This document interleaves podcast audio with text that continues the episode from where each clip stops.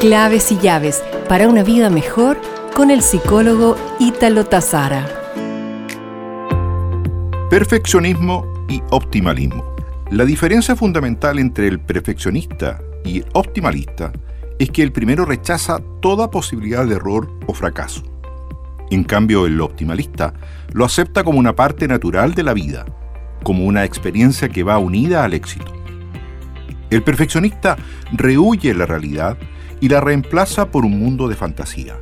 Un mundo en el que el fracaso no tiene lugar, ni tampoco las emociones negativas. Su rechazo al fracaso le produce ansiedad ante esa amenaza siempre presente.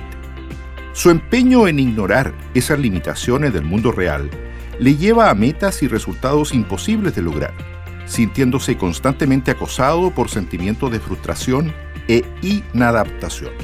En cambio, el optimalista obtiene grandes beneficios emocionales de su visión de la vida y es capaz de tener una vida plena y rica en experiencias simplemente porque acepta la realidad tal cual es, disfrutando mucho más de lo que hace.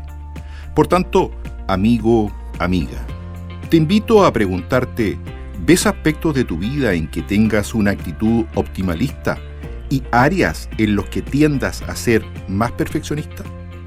Revísalas y oriéntalas hacia un enfoque más optimalista y verás cómo tu bienestar se incrementa. Nos reencontraremos pronto con más claves y llaves para una vida mejor.